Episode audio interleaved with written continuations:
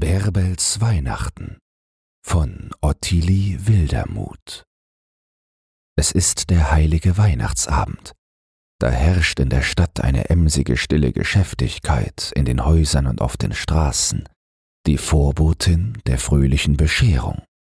Man sieht Dienstboten eifrig dahertrippeln, die noch etwas Vergessenes oder spät gefertigtes auf den Weihnachtstisch holen müssen, bunte Wachslichter oder Zuckerwaren an den Christbaum. Schusterjungen tragen ein paar glänzende nagelneue Stiefel, der Sattler bringt das neu beschlagene Wiegenpferd, die Putzjungfer ein rosenrotes Hütchen, alles noch zur Verherrlichung des Festes. Oben in der großen Stube, wo das Licht so verheißungsvoll durch die Gardinen schimmert, da waltet die Mutter als die Stellvertreterin des lieben Christkindes. Sie ordnet und rüstet und bereitet, und die Kinder sitzen mit mühsam bezähmter Ungeduld in der Kinderstube, um auf den glückseligen Augenblick zu warten, wo der Ruf ertönt und ihnen der Lichtglanz entgegenströmt. Auf dem Dorfe wird, in Schwaben wenigstens, der Christabend nicht so umständlich gefeiert. Er gleicht dort mehr jener wunderbaren Nacht, wo in tiefer Stille im armen Stalle der Glanz der heiligen Weihnacht aufging, wo nur schlichte Hirten sich sammelten um die Krippe und hoch oben vom Himmel her der selige Festchor erklang. Sobald es dunkel wird, werden Kunkeln und Spinnräder, alles Arbeitsgerät beiseite gestellt. Seid still, Kinder, es ist der heilige Abend, ermahnt man die Kleinen in jedem ordentlichen Haus. Der Vater liest wohl in der Bibel, oder man plaudert zusammen von alten Zeiten und geht guter Zeit zur Ruhe. Die einfache Bescherung macht den Müttern auf dem Dorfe wenig Sorge und Mühe. Ein Weihnachtsbaum wird meist nur den kleinsten Kindern angezündet. Man beschert da in der Stille der Nacht, so dass die Kinder frühmorgens ihre kleinen Gaben am Bett finden und glauben, das Christkindlein habe sie gebracht, während sie schliefen, ein paar Äpfel und Nüsse, wenn's hochkommt ein Lebkuchenherz. Nur wer so glücklich ist, einen wohlhabenden Paten oder eine reiche Patin zu haben, darf am Morgen des Weihnachtsfestes einen Besuch bei ihnen machen mit der Frage Guten Morgen, Dote und Göderich. Was hat's Christkind gebracht? Gibt es dann ein Tellerchen mit Backwerk, ein Halstüchlein oder eine neue Weste, so ist das schon ein unerhörter Reichtum. Es war ein klarer, kalter Winterabend, und die Sterne spiegelten sich im Neckarfluss, an dessen Ufer der Fährmann im Dorfe der Fergenhannes genannt auf und ab ging, um sich die Kälte zu vertreiben, bis die Stunde schlug, wo er seine Fähre verlassen durfte. Neben ihm trippelte Bärbele, sein sechsjähriges Töchterlein, ihre erstarrten Hände in die Schürze gewickelt. Sie wollte durchaus nicht gelten lassen, dass sie froher, weil sie so gern beim Vater an der Fähre blieb, um mit überzufahren, wenn Leute kamen. Vom Dorfe hörte man noch die Pumpe der Brunnen und das Brüllen des Viehs. Von dem nahen Hügel fuhren mit lautem Geschrei die Knaben blitzschnell auf ihren Bergschlitten hinab. Jetzt aber erscholl die Bergglocke vom Turm. Bet, Bärbele, sagte der Vater, indem er seine wollene Mütze abnahm und die Hände faltete. Auch Bärbele legte die Händchen zusammen und sprach andächtig den Vers, den sie die Mutter zur Betglocke gelehrt hatte. Lieber Mensch, was mag bedeuten dieses späte Glockenläuten? Das bedeutet abermal deines Lebens Ziel und Zahl. Wie der Tag hat abgenommen, so wird auch der Tod bald kommen. Lieber Mensch, so schicke dich, dass du sterbest seliglich. Die Knaben drüben waren beim ersten Schall der Betglocke rasch mit ihren Schlitten abgezogen. Der Ferge trug seine Ruderstangen in das kleine steinerne Häuschen, das von einem riesigen Wacholder beschattet am Ufer stand, und warf noch einen langen, aufmerksamen Blick über den mondbeschienenen Fluss bis auf den Flusspfad, der vom jenseitigen Ufer ans Wasser führte. Drüben war alles ruhig, nur an den Fenstern des Schlösschens, das nicht fern vom Ufer stand, sah man seit langer Zeit zum ersten Male wieder Licht. Der Ferge kettete die Schiffe fest an den Pflock und schickte sich mit Bärbele zum Heimgehen an. Aber was ich weiß, Vater, sagte die Kleine. So? Was weißt? Ich darf heute Nacht aufbleiben, bis man's Kindel wiegt. Das Kindlein wiegen nennt man die Sitte, die sich in vielen schwäbischen Dörfern erhalten hat, wo die Schulknaben um Mitternacht vor dem Christfest einen Weihnachtschoral vom Kirchturm singen. Du? sagte der Vater. Oh, du wirst schläfrig. Gewiss nicht, versicherte die Kleine, indem sie fröhlich an seiner Hand hüpfte. Die Mutter hat's mir versprochen. Aber der Base, ihr Christoph, der hat's gut. Der darf selber mitsingen. Ich möchte auch ein Bube sein. Dann könnte ich auch einmal Ferge werden. Da wärst was rechts, sagte der Vater, der wie die meisten Väter seinem Kinde einen glücklicheren Beruf wünschte, als ihm der seinige erschien. Ei, das ist nett so im Schiff liegen, wenn die warme Sonne scheint und immer wieder andere Leute herüber und hinüberfahren, oder gar das große Wagenschiff mit ganzen Wagen oder Kutschen. Unter dem Geplauder der Kleinen waren sie an dem Wohnhaus des Fergen angekommen, das ganz vorn noch etwas abseits vom Dorfe lag. Durch die enge geschwärzte Flur, die zugleich Küche war, trat man in die niedere Stube. Annemarie, des Fergen Weib, und Christine, die Witwe, die in dem Dachkämmerlein des Hauses zur Miete wohnte und der Kürze halber Base genannt wurde, saßen am Ofen beim Scheine des Quelllämpchens beisammen, die Spinnräder waren beiseite gestellt, sie plauderten angelegentlich von all den überstandenen Sorgen und Trübsalen ihres Lebens, während Christoph, der Sohn der Base, ein etwas unmüßiger Junge, sich in der Ecke der Stube damit unterhielt, der Katze den Pelz zu streicheln, bis es Funken gab. Guten Abend beisammen, sagte der Felge, indem er eintrat und seinen dicken, groben Rock mit einem alten, gestrickten Wams vertauschte. Denn Schlafrock und Pantoffel sind auf dem Dorf noch nicht Mode, zumal in der Hütte eines armen Fergen. Du kommst wieder zuletzt, sagte Annemarie. Der andere Ferge ist schon lange daheim. Warum sollten wir alle erfrieren? sagte gutmütig Hannes. Es kommen heut ja wenig Leute. Hab ihn heimgehen lassen. Ein andermal ist's an mir. Ja, an dich kommt's nie, murmelte das Weib. Du bist nur zu gut.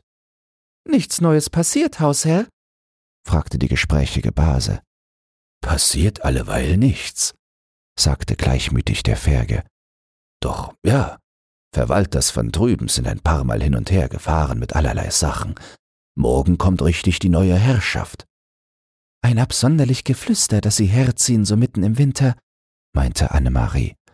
Und auch nicht recht schicklich, an einem so hohen Fest so ein Getue anzustellen. Drum hat der junge Herr alles neu herrichten lassen, berichtete Bärbele.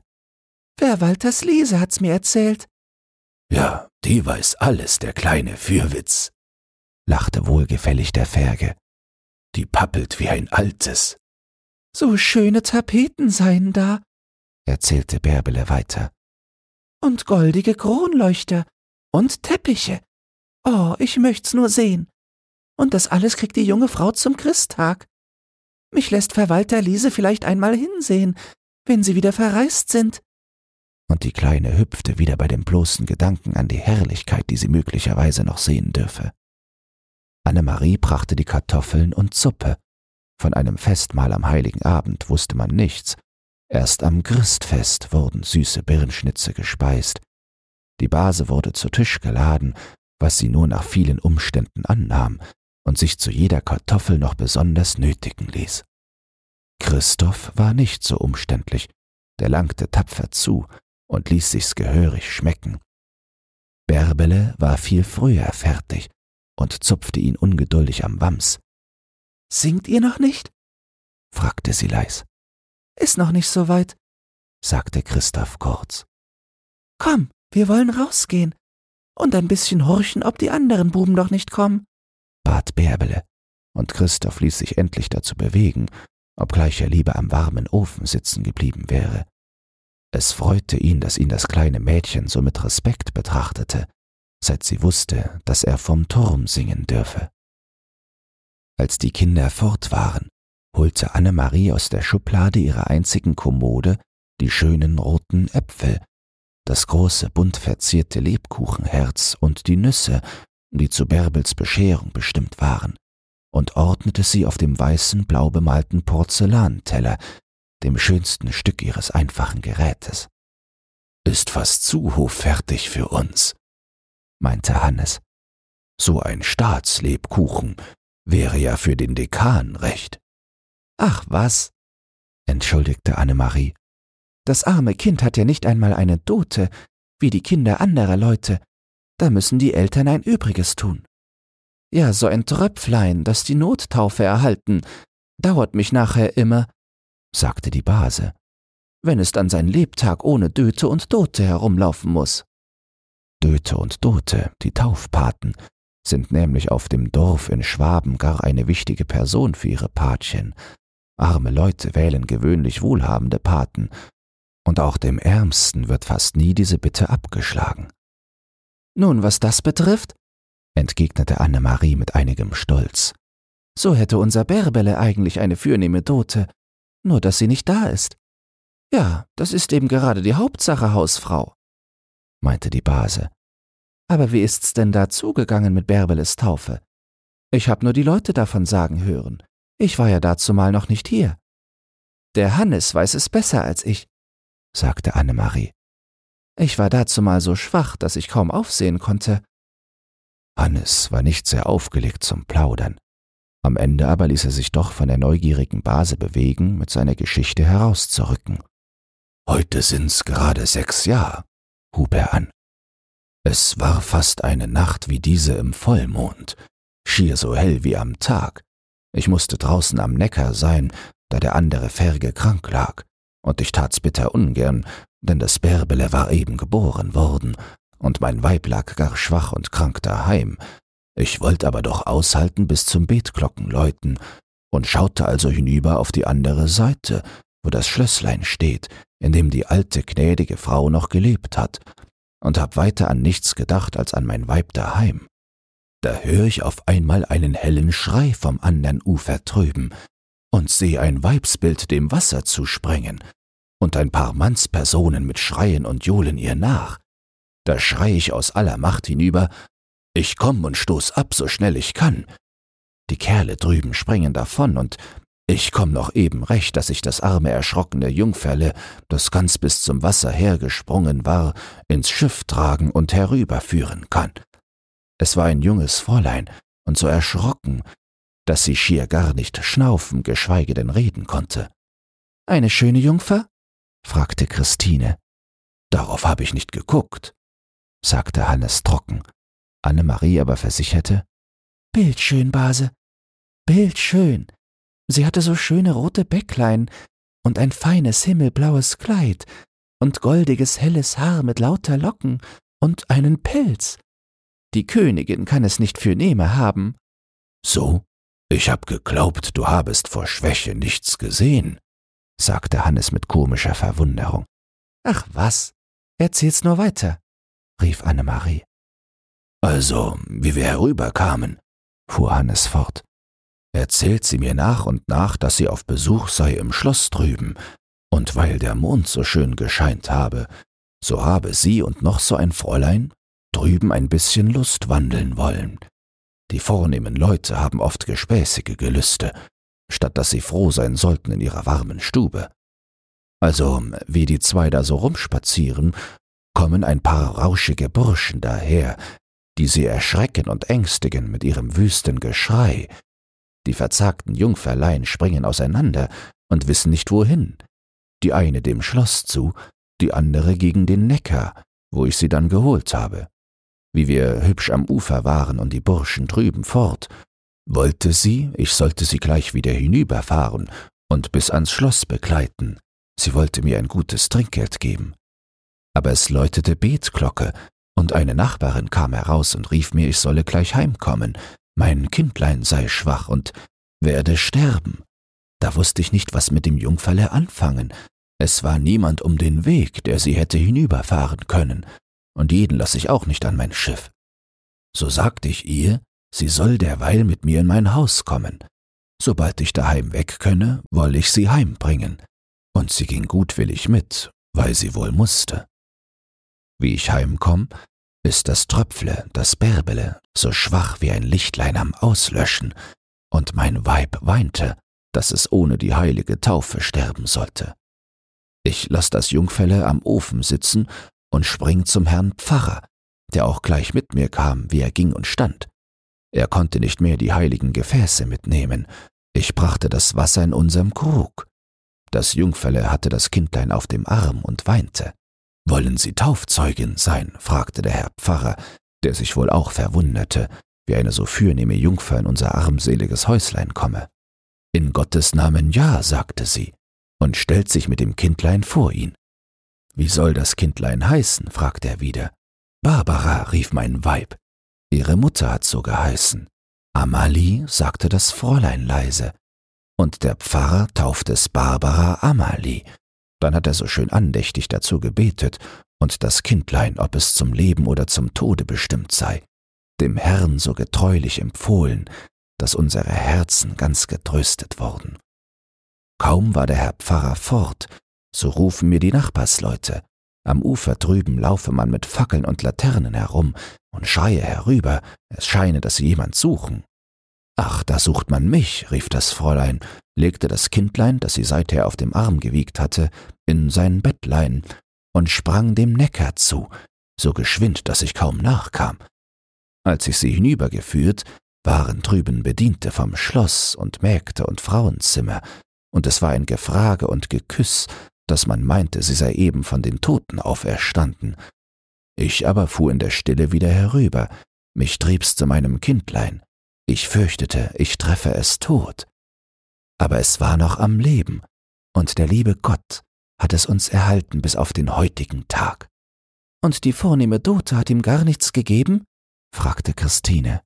Ein goldenes Kreuzlein mit blauen Sternen, das sie an einem schwarzen Samtbändlein um den Hals trug, hat sie ihm aufs Kissen gelegt, sagte Annemarie. Und die alte gnädige Frau von drüben hat meinem Mann einen Taler Trinkgeld geschickt und mir eine Flasche alten Wein. Die Fräulein Dute aber hat nichts mehr von sich hören lassen. Das war aber doch nicht schön, meinte Christine. Wenn's auch nur eine Nottaufe war, die Dute hat sie doch immerhin. Es ist dir nicht so übel zu nehmen sagte entschuldigend Annemarie. Wahrscheinlich ist sie bald heimgereist und vielleicht weit fort. Die alte Frau ist gleich nachher gestorben, der junge Herr in die Fremde gereist, da ist sie wohl nicht wieder in die Gegend gekommen. Für uns war es doch ein guter Abend, das große Trinkgeld. Und auch das Kind hat ja ein schönes Andenken. Und wie das schwächliche Kindlein so gediehen ist, habe ich oft denken müssen, das Fräulein habe ihm doch Glück gebracht, weil sie sogar schön und holdselig war und so andächtig gebetet hat unter der Taufe. Annemarie hatte unter dem Reden ihre kleine Bescherung versteckt, denn Bärbele und Christoph waren ziemlich erfroren wieder hereingekommen und horchten aufmerksam ihrer Rede zu. Bärbele hörte gar zu gern von der unbekannten Dote erzählen, und es war ein Fest für sie, wenn sie das goldene Kreuzchen sehen oder gar einmal umhängen durfte.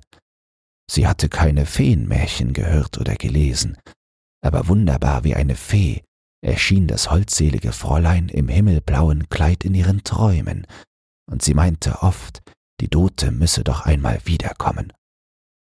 Hannes war sehr müde und schläfrig und legte sich bald zu Bette. Die Frauen aber hatten den Kindern versprochen, aufzubleiben, bis man das Kindlein wiege. So suchten sie sich und die Kinder wach zu halten, mit allerlei Geschichten und Gesprächen, Bärbele hatte viel schöne Weihnachtsreimlein von der Mutter gelernt und war stolz, dass sie fast noch mehr wusste als der große Christoph. Am Ende aber schlummerte sie doch ein, auf dem Schemel zu Füßen der Mutter, die wie die Christine auf dem Stuhl eingeschlafen war. Christoph hatte sich hinausgeschlichen, um sich mit den anderen Knaben in der Schule zu versammeln, bis es Zeit sein würde, auf den Kirchturm zu steigen. Bärbele wachte auf als es still, ganz still in der Stube war. Die Mutter und Christine schliefen noch, das Lämplein war erloschen, nur das klare Mondlicht erhellte das Stüblein. Sie schlich leise hinaus und blickte hinauf zum Turm, wo man einige Lichtlein funkeln sah. In dem Augenblick schlug die Glocke zwölf, und von oben erklang von all den hellen Kinderstimmen das Wiegenlied des göttlichen Kindes, Ehre sei Gott in der Höhe, der Herr ist geboren. Das klang dem Kinde so wunderbar, wahrhaftig wie eine Stimme vom Himmel. Sie dachte nicht mehr an die vornehme Pate, nicht an alle Herrlichkeit der Welt, die nicht für sie bestimmt war. Es war ihr, als habe sie einen Strahl von dem Glanz des Himmels gesehen, und tief, tief drückte sich das heilige Gefühl der Weihnacht in ihre junge Seele. Der Morgen des heiligen Christfestes war angebrochen, ein klarer, frischer Wintermorgen, wie tausende von Brillanten schimmerte der Schnee im Sonnenschein. Im Dorf herrschte die feierliche Stille, die auf dem Lande so schön den Sonntag vor den Arbeitstagen auszeichnete. In den Häusern rüstete man sich zum Kirchgang. Nur Kinder sah man auf den Straßen, die blau gefrorenen Gesichtchen glänzend von der Freude des Morgens, da und dort bis eins in den köstlichen Lebkuchen. Aus Häusern, wo man reichlicher bescherte, kamen kleine Mädchen mit rosenroten Schürzchen und einer neuen Puppe auf dem Arm, dicke Buben, die in eine hölzerne Trompete bliesen, und die anderen sammelten sich um die Glücklichen und staunten die neuen Schätze an. Bärbele hatte keine Puppe und kein neues Scherzchen. Mit dem verzierten Lebkuchen hatte die Mutter all ihre Mittel erschöpft, aber ihr Winterkleidchen aus einem alten Rock der Mutter verfertigt, war sauber und warm, ihr blondes Haar war schön glänzend und glatt gekämmt und in Zöpfen geflochten, die zu ihrem großen Stolz hinten gerade wie Wegzeiger hinausstanden. Sie war so vergnügt wie die andern und stellte sich mit dem schönen Lebkuchen, den sie gar nicht wagte anzubeißen, stolz unter die kleine Schar. Aber als die Kinder zusammenstanden und sich erzählten, bis wann sie zu dem Döte oder der Dote bestellt seien, als nach der Kirche da und dort eines mit strahlendem Gesicht, reich beladen mit den Geschenken einherzog, die kleinen Geschwister neugierig und jubelnd hinterdrein, da ward der Bärbele doch das kleine Herzchen schwer, und sie schlich sich betrübt zur Mutter, um zum hundertsten Male zu fragen, warum denn sie keine Dote habe. Um sie zu trösten, band ihr die Mutter das schöne goldene Kreuzchen um und versicherte ihr, das sei eigentlich mehr wert als alles, was die anderen Kinder von ihren Paten bekommen. Nun war die Kleine wieder vollkommen glücklich, hob ihr Köpflein, so hoch sie vermochte, nur damit jedermann den neuen Schmuck an ihrem Hälschen sehen und bewundern konnte. Nachmittags war im Dorf große Bewegung, und die Straße stand voll Leute. Der gnädige Herr vom Schlösslein drüben sollte mit seiner neuen Frau und vielen Gästen auf Schlitten durchs Dorf kommen. Sie hatten geglaubt, der Neckar wäre fest genug gefroren, um die Fahrt auf Schlitten hinüberwagen zu können. Dem war aber nicht so, und die Fergen hielten das große Wagenschiff bereit, um sie hinüber zu befördern. Ein großer Schlitten war im Dorf eine seltene Erscheinung, da gewöhnlich hier der Neckar den Schlittenfahrten ein Ziel setzte. Drum war Jung und Alt in Bewegung, da man auch neugierig war, den jungen Baron wiederzusehen. Die Voreltern des Barons hatten freilich eine größere Bedeutung für die Dorfbewohner gehabt. Ihnen hatte das Dorf mit einigen anderen der Gegend zu eigen gehört. Jetzt hatte der junge Baron nur noch einige Rechte, den Besitz des Schlösschens und der schönen Güter, die dazugehörten, aber er war doch immer noch eine wichtige Person für die Bauern, die ihn hatten unter sich aufwachsen sehen. Die alte, gnädige Frau war sehr gut gegen die Armen gewesen, und man freute sich, das lang verschlossene Herrenhaus endlich wieder geöffnet zu sehen. Sie kommen, sie kommen, schrien atemlos ein paar Knaben, die vors Dorf hinaus der Schlittenfahrt entgegengegangen waren und nun mit den Pferden um die Wette hereinsprangen.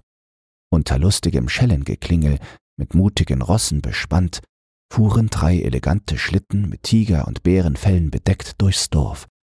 Man erkannte den jungen Herrn an der freundlichen Höflichkeit, mit der er ringsum grüßte. Auch die Dame neben ihm in dem weißen Pelz, dem blauen Samthut mit wehenden Federn verneigte sich freundlich. Ihr Gesicht aber konnte man nicht recht sehen, da sie es mit einem feinen blauen Schleier vor dem Wind geschützt hatte. Am Neckarufer gab es zum großen Vergnügen der Zuschauer einen langen Aufenthalt. Ein Teil der Herren und Damen wollten aussteigen und sich im Kahn übersetzen lassen, indes man die Schlitten langsam auf dem Wagenschiff überfuhr. Während die anderen mühselig und langsam aus ihren Umhüllungen krochen, schlüpfte die junge Baroness gewandt aus dem Fußsack und hüpfte aus dem Wagen. Die Bewunderung der Kinder, die mit aufgesperrten Mäulern zusahen, wurden durch die zierlichen Atlasstiefelchen mit weißem Pelz besetzt aufs höchste gesteigert.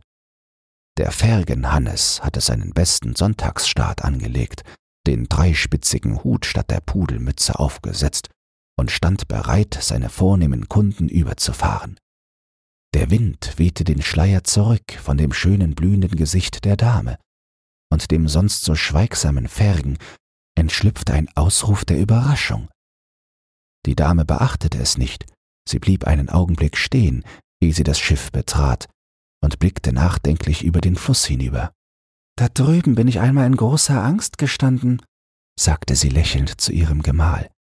Ich hab dir's schon einmal erzählt. Es war am Weihnachtsabend. Ich war immer ängstlich und leicht zu erschrecken.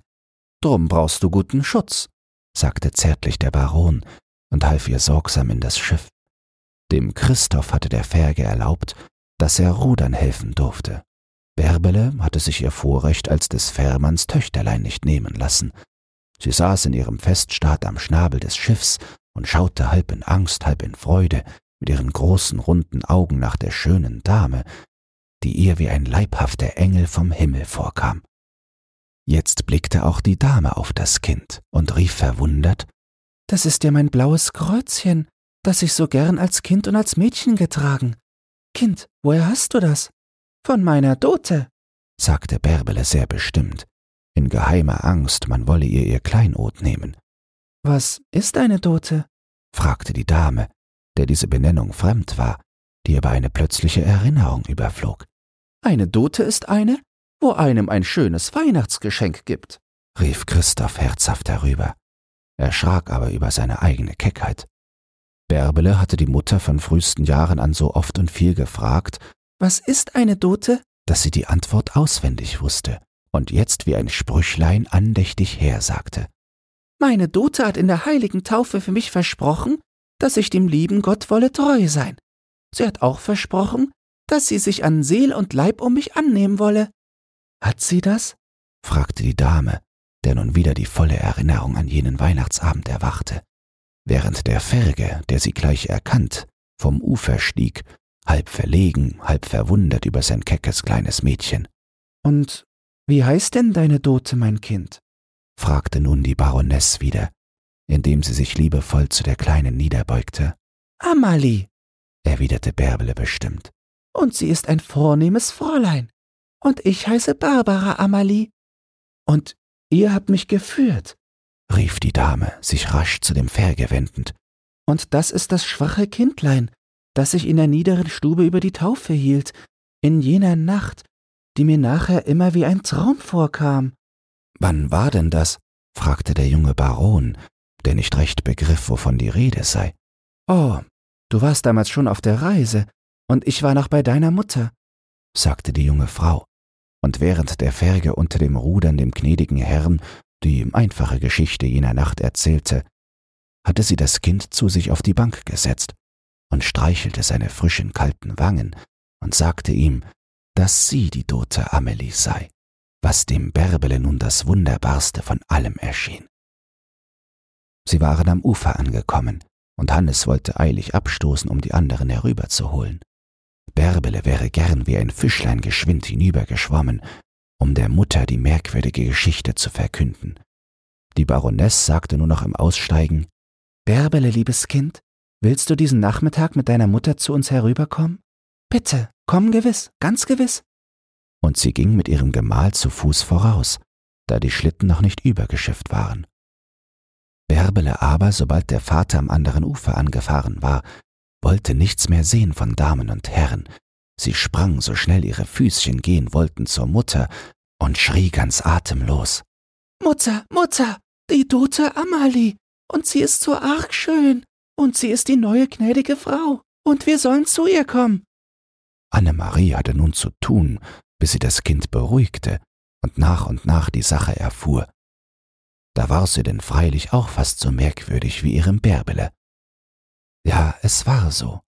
Die neue gnädige Frau war die unbekannte Dote, die damals als ganz junges Fräulein in die arme Fergenhütte gekommen war.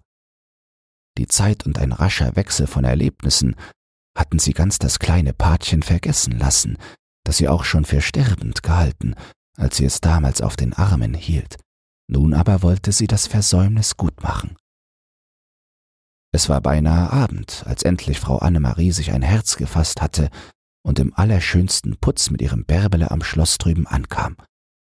Der Vater hatte sie nur bis ans Ufer begleitet. Mit Herzklopfen stiegen sie die neuen Treppen hinauf und betraten das schöne Vorzimmer, in dem sie die Kammerjungfer warten hieß. Sie durften nicht lange warten.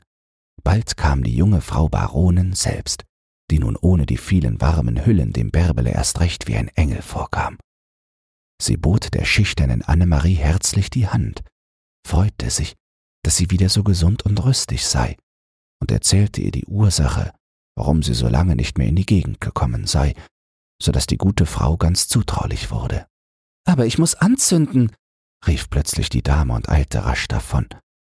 Nach einer Weile klang ein silbernes Glöckchen, und Bärbele und ihre Mutter wurden von der Kammerfrau in den großen Saal geführt. Ach, was für eine Herrlichkeit ging da dem armen Kinde auf. Zur andern Türe waren all die Herren und Damen eingetreten, aber Bärbele scheute sich nicht vor ihnen. Sie meinte fast, sie sei geradewegs in den Himmel hineingekommen, da kam es auf ein paar Engel mehr oder weniger nicht mehr an. Der große Saal war ganz neu und prächtig gemalt, und von der Mitte der Decke hing ein kristallener Kronleuchter mit vielen hellen Kerzen, auf den Tischen unten brannten wieder viele Lichter in silbernen Leuchtern und grünen Tannenbäumen, die in der Eile noch vom Walde gebracht worden waren. Dazwischen stand prächtiges Zuckerwerk und reiche und zierliche Geschenke, und die Lichter und die Geschenke und all das schöne neue Gerät im Saal flimmerten und funkelten zusammen, dass es Bärbele war wie im Traum, und auch Frau Annemarie nichts konnte, als ihre Hände zusammenschlagen. Sieh, Kind, das ist deine Bescherung, sagte die Dame vom Schloss und führte Bärbele an einen Tisch, der mit gar herrlichen Dingen besetzt war.